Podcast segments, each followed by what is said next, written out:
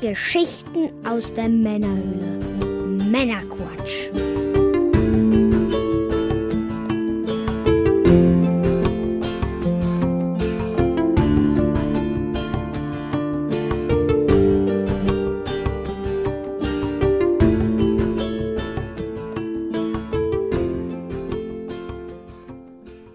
Willkommen zum Männerquatsch. Hallo, hallo. Zur Bonusfolge vom Männerquatsch. Bonus? Bonus. Oh. Und zwar gibt es hier nochmal alle Interviews der Amiga 32 Veranstaltung als einzelne Folge. Das Event fand am 28. Oktober 2017 im Landestheater in Neuss statt und ausführlich sprachen wir in Männerquatsch Folge 14 darüber. Auch in Folge 14 haben wir über das EJAC Fest 2017 gesprochen, welches kurz nach der Amiga 32 Veranstaltung stattfand. Wer die Vorträge des Amiga 32 Events ansehen möchte, der schaut mal beim YouTube-Kanal The Shadow Knows vorbei. Das werden wir jetzt auch nochmal verlinken. Der hat das alles schön mitgefilmt. Und nochmal der Hinweis, wenn du uns unterstützen möchtest, dann schau auf der Webseite www.männerquatsch.de mit AE geschrieben vorbei und klicke in den Bereich Support Us. Dort findest du alle Infos, wie du dies am effektivsten tun kannst. Wir laden dich ein, dort zu schauen, was du für uns tun möchtest. Jetzt aber viel Spaß mit den Interviews. Peace. Tschüss. Tschüss. So, ich bin jetzt hier mit dem Sven Fössing von Cinemaware. Was zeigst du denn heute hier auf der Amiga 32? Äh, ja, unsere neue Veröffentlichung, die wir rausgebracht haben. Also einmal äh, Rocket Ranger als äh, Extended Collectors Edition, ähm, die halt wirklich, äh, wo alle Rocket Ranger Versionen drauf sind, sogar die äh, japanische FM Towns Version als ISO. Ähm, du kannst es direkt auf den CD32 starten, äh, PC, Mac, ähm, das läuft also wirklich alles. Und äh, sind halt jede Menge Gimmicks dabei. Es sind zwei Poster dabei, Sticker, Flyer und eine Schallplatte. Eine Schallplatte. ja, äh, da hat der Martin. So eine kleine muss das aber sein. Ja, genau, klar, natürlich. So, so eine Ma äh, Maxi halt, ne? Ähm, da hat der Armin ein neues Arrangement gemacht von der Titelmelodie und auf der B-Seite einen schönen Remix, so ein bisschen Dance-Remix. Sehr geil. Ist das auch irgendwie digital noch dabei oder muss man sich da erst einen Plattenspieler verkaufen? Nein, ist auch digital auf der CD mit dabei. Also so nett bin ich dann schon, ne? Okay, und hier liegen aber noch andere Sachen rum. Äh, Retro-Spiele. Ist das noch Old, New Old Stock? Äh, ja, ich habe äh, über einen Bekannten, äh, bei dem war ich im Lager und dann sehe ich auf einmal, dass der ganz viele C64-Tape-Spiele hat, aber teilweise sind Big Box und so weiter und alle noch verschweißt. Das ist wirklich New Old Stock und äh, ja, habe ich ja auch noch so verkauft. Ne? Relativ beeindruckend, also ich find's cool. Ja, ähm, dann äh, gibt es denn vielleicht irgendwas Neues in Richtung Jaguar von Cinemaware? Kannst du uns da vielleicht irgendwas erzählen? Ja, äh, wann kommt der Podcast raus? Dann kann ich schon sagen, dass auf jeden Fall äh, Defender of the Crown angekündigt worden ist. Äh, Es ist eine Version, die äh, es ist ein Atari ST-Port, aber mit Soundtrack äh, von der äh, äh, CD-Fassung, so also Orchester-Sound dabei. Wir haben so ein bisschen geändert. Und äh, dann haben wir ja, das kann ich ja schon mal ankündigen, arbeiten wir am nächsten Spiel für die nächste Portierung. Die wird dann Rocket Ranger sein. Auch für den Jaguar. Das sind ja feine Neuigkeiten. Auch da werden wir irgendwas machen, ähm, irgendwie eine andere Musik oder eventuell werden wir die Amiga-Musik nehmen.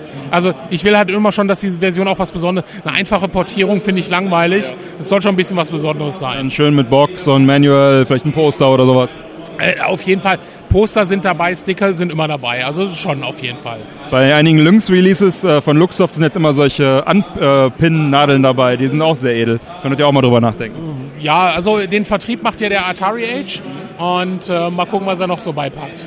Kann man die dann auch bei dir dann bestellen oder muss man dann über Atari Age? Macht, macht der Atari Age und macht die komplette Distribution. Das heißt, die Deutschen müssen dann auch alle in Amerika bestellen. Herrje, mein Gott. Wir leben nun mal in, also, also wer, wer in dieser Retro-Szene aktiv ist, er muss auch manchmal ein bisschen, ich weiß, es tut weh, Zoll und sowas, aber ernsthaft, also äh, es werden 300 Stück davon gemacht. Ähm, äh, es wäre nicht viel günstiger. Äh, Und zwar, wenn ich äh, 100 Stück bekommen würde, müsste ich da auch Einfuhrumsatzsteuer für zahlen und die müsste ich ja draufzahlen. Also Ja, vielen lieben Dank, äh, dass du dich bereit erklärt hast, kurz ein kleines Interview zu geben. Hier drin ist es sehr laut. Ich hoffe, das passt vom Sound her. Äh, möchtest du noch ein paar äh, Worte loswerden, ein paar Abschiedsworte? ja, äh, achtet darauf, wenn's, äh, wenn die Sachen online sind. Äh, ähm, hört ihr von jedem Hersteller, aber supportet uns, weil das ist echt wichtig. Äh, ich habe vom neuen Lizenzinhaber die Genehmigung bekommen, weiterzumachen mit diesem Projekt. Ich muss keine Lizenzgebühren zahlen, gar nicht. Die, haben, die finden das geil, dass ich es mache. Und äh, wenn man denen zeigt, okay, die Dinger gehen schnell weg, wissen die auch, okay, das ist eine geile Marke, mach weiter. Ne? Sehr schön. Ich finde es auch sehr cool, äh, was du hier machst. Auch, dass der Jaguar natürlich mit dabei ist. Das ist super. Und wir werden. Ja, war ja dein Vorschlag.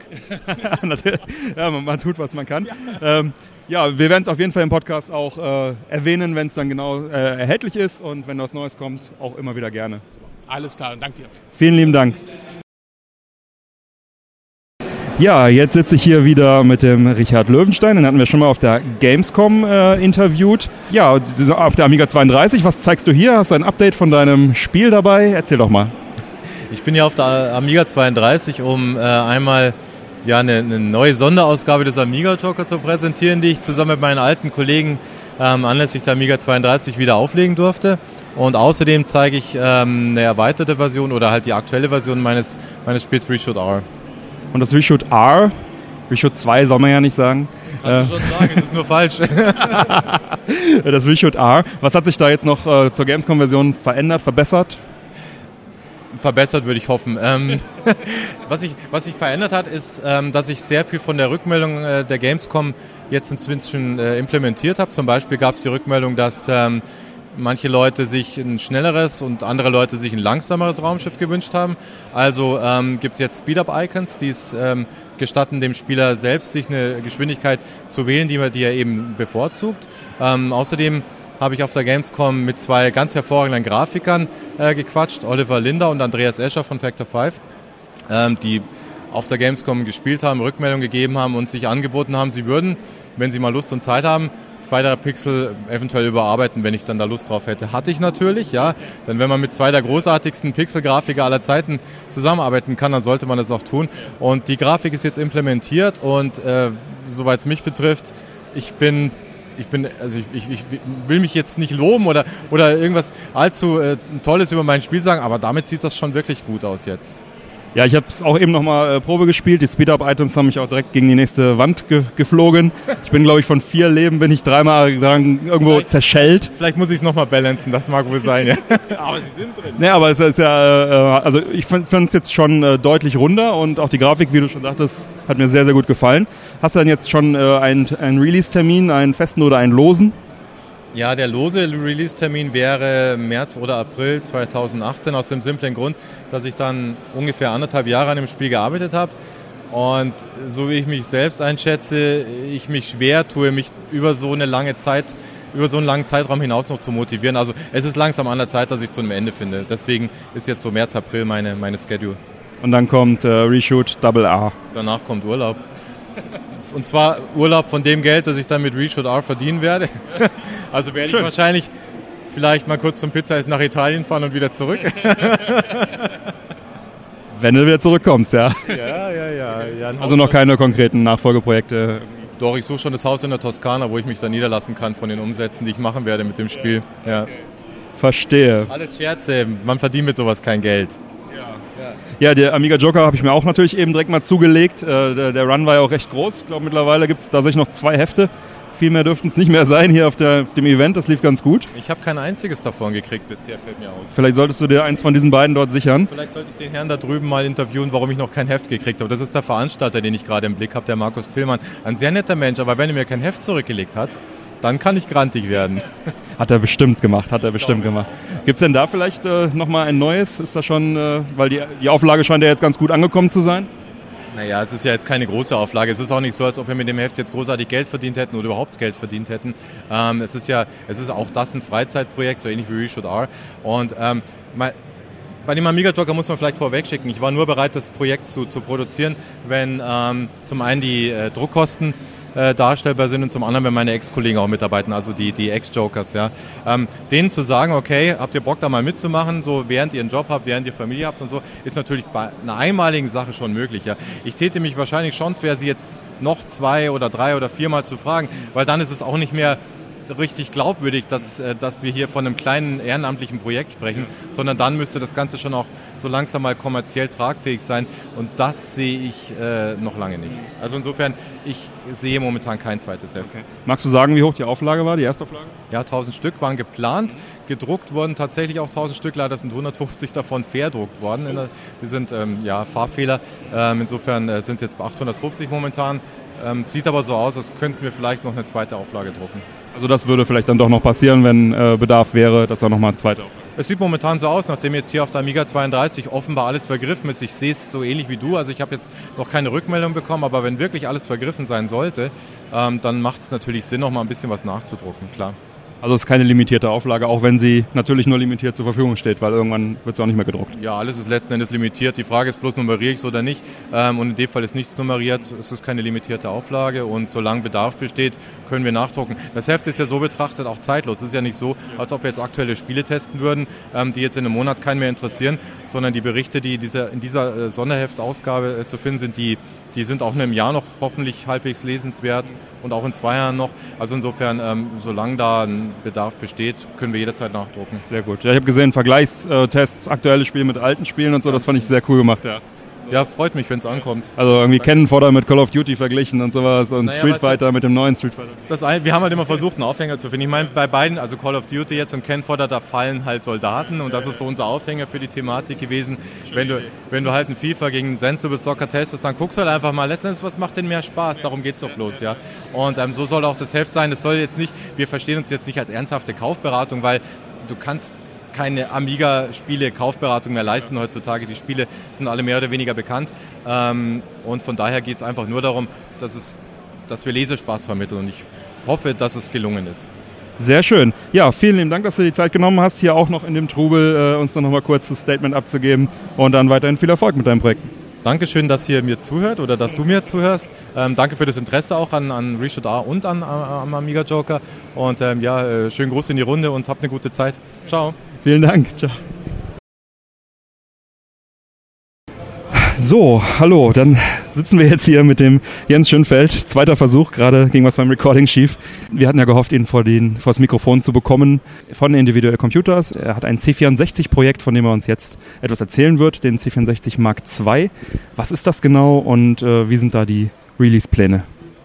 Ja, der C64 Reloaded Mark II ist äh, genau wie der erste C64 Reloaded, der vor zwei Jahren gekommen ist, ist erstmal ein Mainboard für den C64.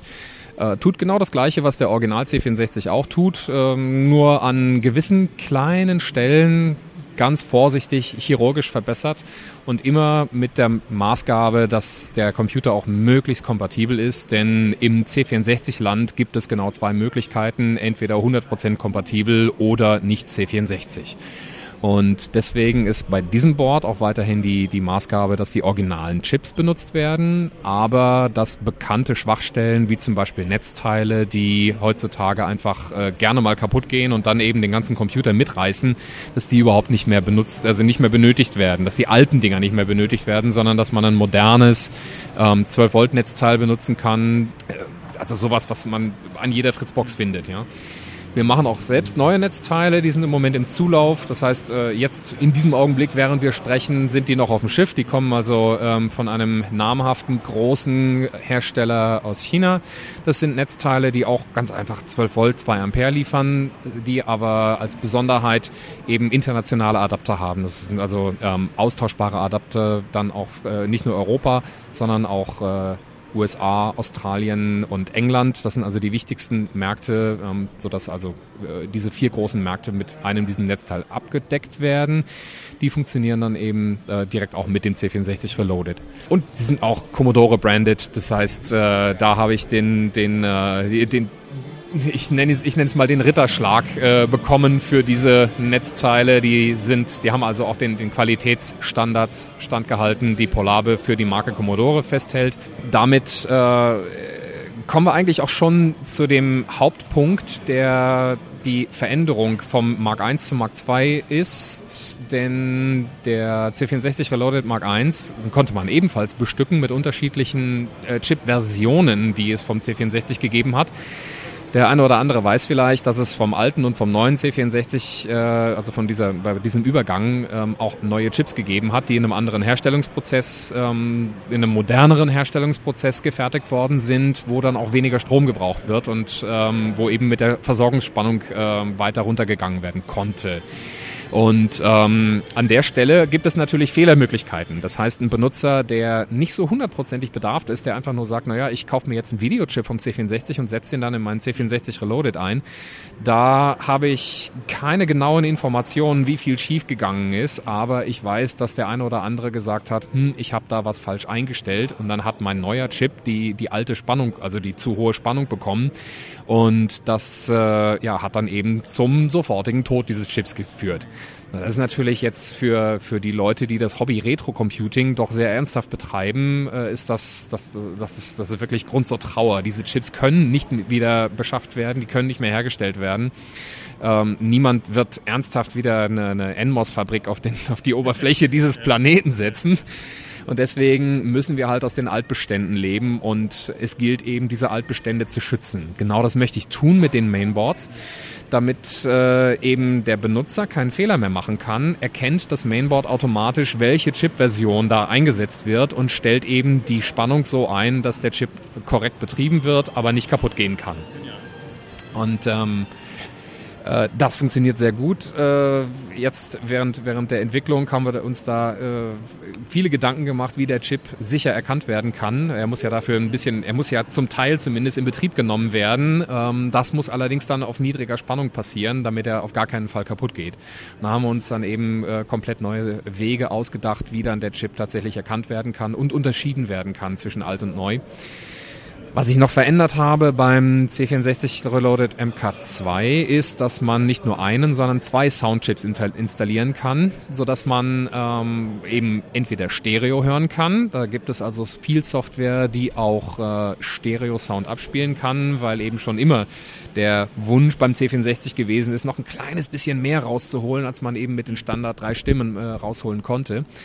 Und ähm, auch da ähm, gibt es dann eben mehrere Möglichkeiten, was der Benutzer damit machen kann. Entweder ich habe zwei identische SID-Chips, kann damit eben den Stereo-Sound hören, was ich aber auch machen kann und wo ich auch jetzt von wahnsinnig vielen Leuten schon gehört habe, die äh, genau dieses Feature gesucht haben dass man eine alte Version und eine neue Version von dem Soundchip gleichzeitig installieren kann. Die spielen dann auch den gleichen Sound und man kann dann on the fly, während, des, äh, während der Computer läuft, kann man dann zwischen diesen beiden Chips hin und her schalten. Die spielen also die gleiche Musik, ja. aber sie klingt eben leicht unterschiedlich. Also man muss jetzt nicht irgendwie... Wobei der ältere ist ja eigentlich der beliebtere auch, ne? Äh, das sagst du jetzt. Nee, also da gibt's wirklich Leute, die, ähm, äh, die dann sagen, also der, der ist der Bessere oder der andere ist der Bessere. Und äh, dann gibt's natürlich die Leute, die, äh, die das noch differenzierter sehen, die dann sagen, okay, man muss immer gucken, auf welchem SID-Chip ist die Musik komponiert worden und deswegen muss man das so oder so hören. Dann gibt's allerdings noch die Künstler, die sagen, ich möchte meinen, ähm, meinen Sound so programmieren, dass er auf beiden Sits möglichst gleich und natürlich auch möglichst gleich gut klingt. Und für die ist dann eben das Feature interessant, dass man on the fly hin und her schalten kann. Und äh, wenn die es dann tatsächlich schaffen, ähm, den Sound gleich zu haben auf, auf äh, einem alten und einem neuen Sit, ja, äh, herzlichen Glückwunsch, so geht das. Ne? Ja, sehr schön. Also das ist jetzt das Board, was man quasi einzeln kauft. Man bestückt es dann, wie du gesagt hast, dann mit den entsprechenden Chips, die man vielleicht auch bei dir kaufen kann. Äh, nicht alle Chips. Ich habe also einen äh, relativ großen Bestand an C64-Chipsets gehabt. Die sind allerdings äh, komplett alle verkauft worden mit der ersten Version, die 2015 auf den Markt gekommen ist.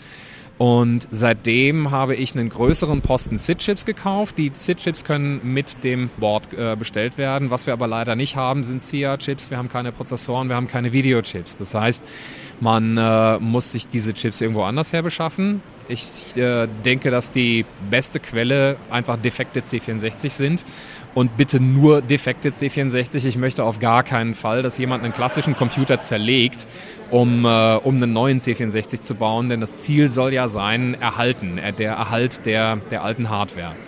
Also ich habe ja gerade schon vom Hobby Retro Computing geredet und von Leuten, die das ernsthaft betreiben. Das ist ja wirklich eine, eine ganz neue Sparte und da gibt's auch äh, niemanden, der sagt, so macht man es richtig oder so macht man es falsch, äh, sondern da, äh, das, das ist ein neues Hobby und diejenigen, die es betreiben, die definieren das, was das ist. Und das ist das Tolle daran, dass, äh, dass es überhaupt kein richtig oder falsch gibt, sondern die Leute legen das fest, so wie, wie sie es machen, ist es richtig. Und ähm, ich habe für mich festgelegt, dass äh, der Erhaltungsgedanke, dass der eigentlich ganz oben stehen soll, weil wir diese Chips nicht ersetzen können. Und da scheine ich auf einer Linie zu sein, wo äh, sich viele Leute anschließen können, die eben auch sagen, ja toll, ich möchte das so erhalten wie damals oder ich möchte es so bauen, wie wir es damals gerne gehabt hätten. Und da sind wir dann eben bei dem Punkt Veränderungen, Verbesserungen an dem Board, die, ähm, die ich jetzt wirklich als minimal chirurgisch bezeichnen möchte. Das heißt, äh, der SID-Chip, der zweite, der ist natürlich schon mehr als chirurgisch. Das ist schon fast ein Cyborg, ja. Aber an anderer Stelle habe ich ähm, beim C64 Reloaded Mark II dann einfach gesagt, ja komm, damals war eine Standard, ein, ein Standardumbau, eine Standarderweiterung, die Kernel-Umschaltplatine, wo also Leute dann SpeedDOS, DolphinDOS oder sonst was extra da drin hatten und ähm, man konnte dann eben auch umschalten aus Kompatibilitätsgründen. Nur das ist damals relativ kompliziert gewesen, sowas zu machen. Das heißt, man brauchte ein EEPROM-Programmiergerät, musste dann diese Datei in das EEPROM schreiben. Also man musste schon relativ genau wissen, was man tut. Und ähm, das muss man beim C64 Reloaded Mark II eben nicht, weil wir benutzen keine EPROMs mehr, sondern äh, das Ganze wird in einem modernen Flash gespeichert. Und um dieses Flash zu beschreiben, brauche ich auch kein EPROM-Programmiergerät mehr, was ja damals schon Spezialequipment gewesen ist und heute sogar schwer zu beschaffenes Spezialequipment. An der Stelle darf man es dann einfach mal einfach haben. Darf man den, den Anteil Retro-Computing, der einfach unangenehm gewesen ist, dann darf man den auch mal wegoptimieren. Das heißt, wie, so wie es läuft, äh, so wie ich mir das jetzt ausgedacht habe, ist, äh, dass dass der C64 Reloaded einen kleinen, unscheinbaren USB-Anschluss bekommen hat. Damit stellst du eine äh, Verbindung zu einem modernen PC her, also äh, Linux, Windows, Mac, was auch immer du möchtest. Dann wird automatisch wird eine virtuelle serielle Schnittstelle eingebunden und über diese serielle Schnittstelle kannst du dich dann mit einem Terminal-Programm einloggen. Das heißt, du hast so ein kleines bisschen Mailbox-Feeling, ja und kannst in einem Menü dann Hardware-Features des C64 an- und ausknipsen und äh, kannst dann, also kannst diese Stereo-Geschichten äh, dann anpassen, weil es gab ja unterschiedliche Hardware-Varianten, wie ein Stereo-Sit eingebunden wird.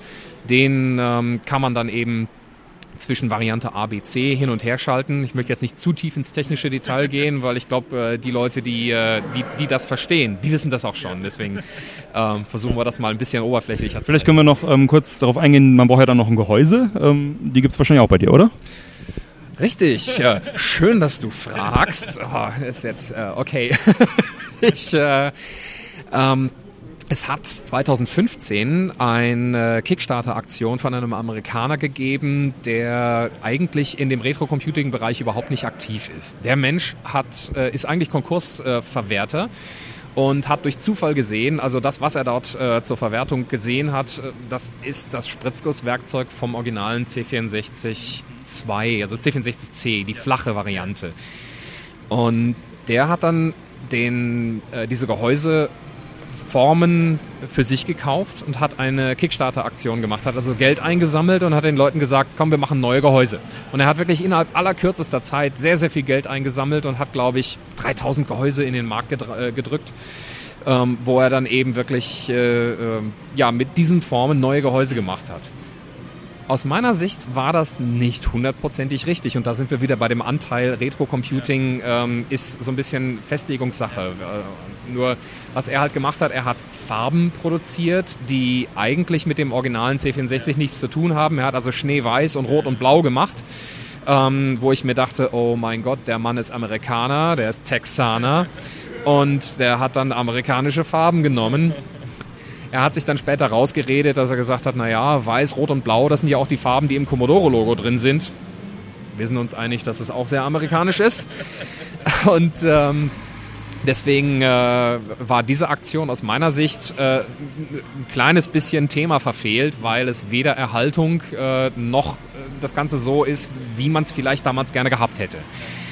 Ähm, jetzt hat damals schon, ähm, zu dem Zeitpunkt, als er diese Kickstarter-Aktion lief, hat äh, der Thomas Koch, der in diesem äh, Bereich in Deutschland auch sehr aktiv ist, der sich auch sehr engagiert ähm, für die C64-Community, der hat halt ähm, dem Menschen, der diese Kickstarter-Aktion gemacht hat, äh, stark unter die Arme gegriffen hat, also grafische äh, Arbeiten gemacht, äh, Visualisierung für diese Dinger, noch bevor äh, Gehäuse tatsächlich produziert werden konnten.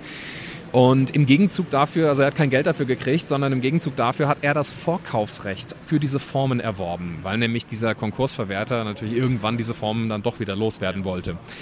Und äh, dieses Vorkaufsrecht hat der Thomas dann wiederum an mich abgetreten, weil es einfach nicht sein Geschäft ist. Er ist Grafiker, er ist Designer und äh, er macht halt äh, 2D, 3D Visualisierungen. Das ist also sein Geschäft und sein Geschäft ist halt so überhaupt nicht äh, die tatsächliche Hardware.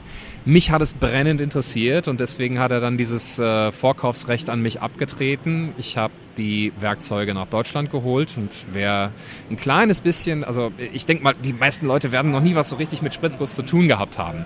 Wir reden also hier von Spritzguss-Werkzeugen. Das ist jetzt nichts, was man irgendwie in der Werkzeugkiste mit sich herumschleppen kann, sondern das sind gigantische Teile. Äh, der, die Größe eines C64 erfordert dann ein Werkzeug, was mehrere Tonnen Stahl ist. Das eine, das Werkzeug für die Unterschale wiegt 2,8 Tonnen, das Werkzeug für die Oberschale wiegt 2,4 Tonnen.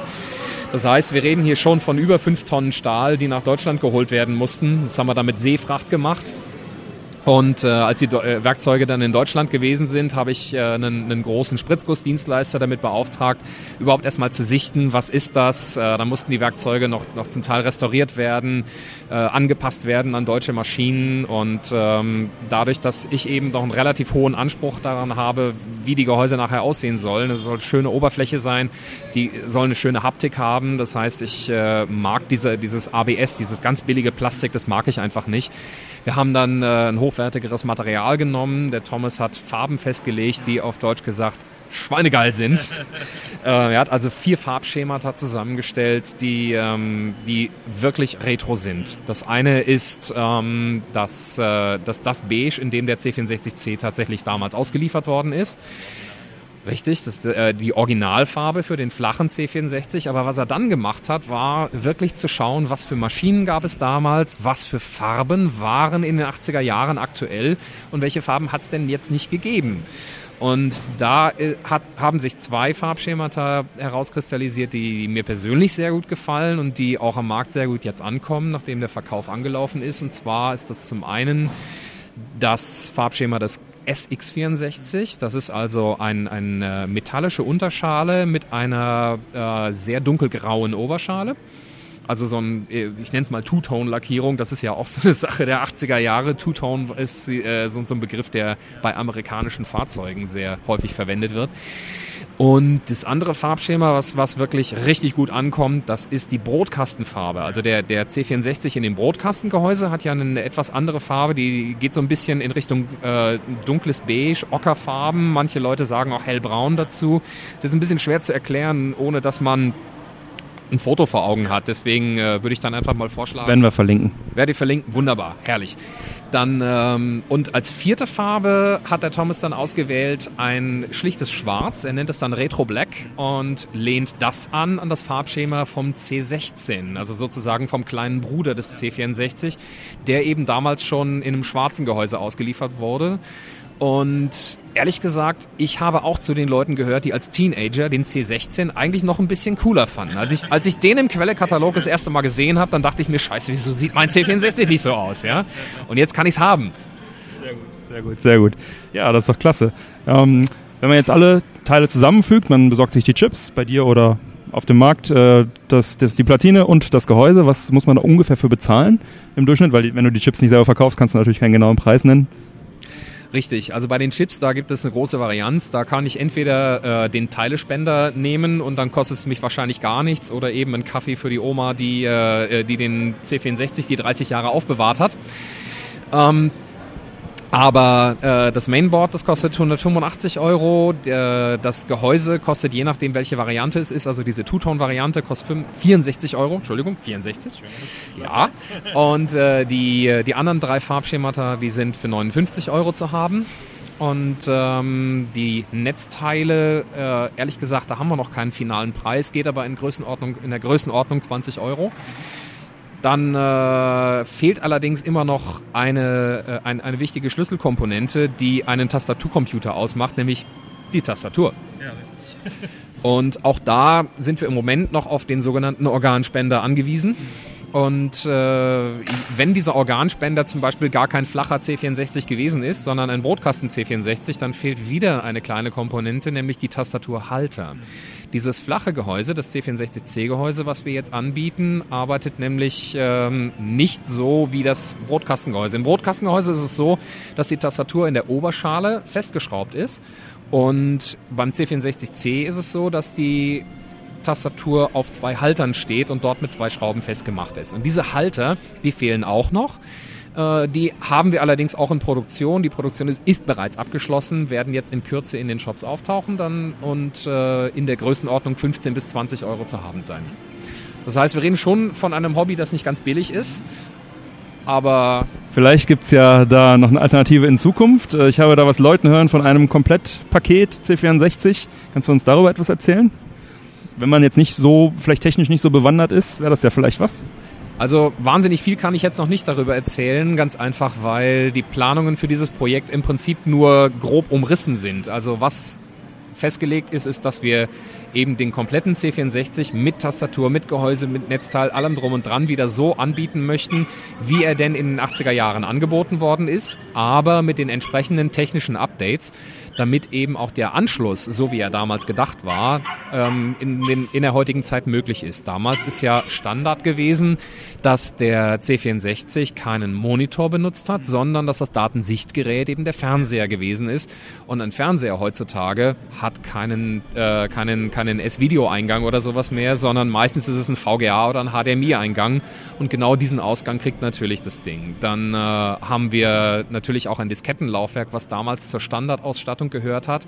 Das wird, äh, muss, muss komplett emuliert werden, weil wer heutzutage irgendwie ins Kaufhaus geht und nach einer 5,25 Zoll Diskette Kette sucht, der wird lange suchen, aber möglicherweise äh, auch interessante Gespräche führen, wenn er danach fragt.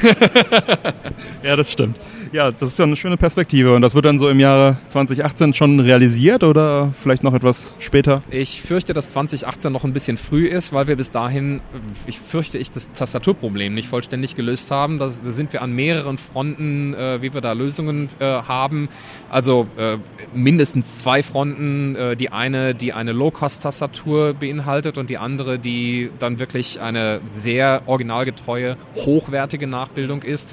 Ähm, allerdings dadurch, dass, äh, dass es doch irgendwo nötig ist, mit dem Preis so weit runterzukommen, dass es auch wieder auf breiter Front akzeptiert wird, äh, denke ich mal, wird die Low-Cost-Variante diejenige sein, die, äh, die uns dann mhm. auch äh, hoffentlich dazu verhelfen wird, dass wir wieder in Stückzahlen und vielleicht sogar im Otto-Katalog wieder einen C64 sehen werden. Dann noch eine Frage, vielleicht kannst du sie kurz beantworten, weiß ich nicht, ob es geht. Ähm, wo kommen denn dann die Chips her? Weil äh, du hast eben gesagt, das ist genau der Knackpunkt momentan.